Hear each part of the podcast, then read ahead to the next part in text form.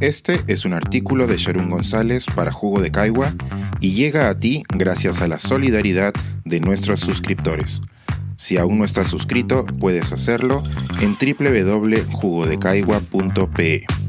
El mea culpa de los psicólogos. Fallamos y haremos esto para repararlo. APA 2021. La APA, o American Psychological Association, constituye el sistema de citado que las universidades recomiendan utilizar en los trabajos escritos y tesis de grado. También se ha consolidado como la fuente de reglas y normas para la redacción de textos académicos en varias disciplinas. Sin embargo, ahora quizás también nos inspire con un manual para resarcir el racismo sistémico. El 29 de octubre, el Consejo de Representantes de la Asociación Americana de Psicología pidió unas nada usuales disculpas a las personas de color por el rol de APA en promover, perpetuar y fallar en contestar el racismo, la discriminación racial y las jerarquías humanas en los Estados Unidos. Se trata de un acto inédito en un mundo acostumbrado a decir, We are so sorry o lo sentimos muchísimo, para luego seguir con la vida rutinaria. En otras palabras, una de las asociaciones académicas más importantes para la producción de conocimiento en el hemisferio occidental reconoció que sus acciones han sido cómplices del racismo sistémico, tanto de forma activa como pasiva. ¿Y cómo llegaron a esa conclusión? Pues debido a un proceso de trabajo colaborativo y sostenido. El primer paso fue identificar dónde habían fallado el Centro Cummings para la Historia de la Psicología, CCHP, de la Universidad de Akron, condujo para APA una revisión desde la institucionalización de la psicología a fines de 1800 hasta hoy.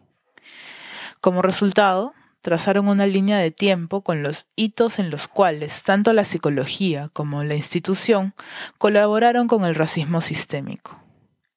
La lista la conforman circunstancias en las que la asociación alimentó la creencia de una jerarquía racial y, por tanto, la perpetuación de las desigualdades. Y la lista es larga. El documento, ordenado cronológicamente, intenta incluso cubrir aquellas situaciones en las que la APA y la psicología pudieron decir algo pero optaron por desentenderse. Es difícil demostrar silencios y emisiones en la historia. Sin embargo, el CCHP y APA concluyeron que la psicología ha sostenido y fallado al cuestionar investigaciones, prácticas y políticas enraizadas en la normatividad blanca que apoya la creencia continua en la superioridad blanca. A quienes esta afirmación pueda sonarle exagerada, existe data reciente que demuestra la exclusión vigente incluso dentro de la propia institución. Al 2017, el 0.2% de miembros de la asociación eran nativos americanos, el 1.7% eran hispanos, 2% afroamericanos y 0% nativos de las islas del Pacífico. El 60.1% de los miembros reportó ser blanco. El mapeo de sus errores también implicó e-, escuchar a las comunidades afectadas. Un grupo de trabajo de la APA recolectó comentarios públicos, condujo sesiones de escucha y realizó encuestas para construir estas disculpas. También convocaron a psicólogos especialistas en la influencia de esta disciplina en las relaciones raciales. Estas disculpas debieron llegar antes, indican los miembros de APA en su resolución de disculpas. Justamente por eso, no era suficiente un perdón verbal otra resolución, aprobada el mismo día, consigna una lista de acciones concretas para desmantelar el racismo sistémico. Son una serie de medidas que APA y la psicología estadounidense se comprometen a implementar para remediar sus acciones pasadas. Es un ejercicio necesario, pero, según la propia asociación, insuficiente. Con un tono esperanzador, nos anuncian que este es solo un paso en un proceso continuo.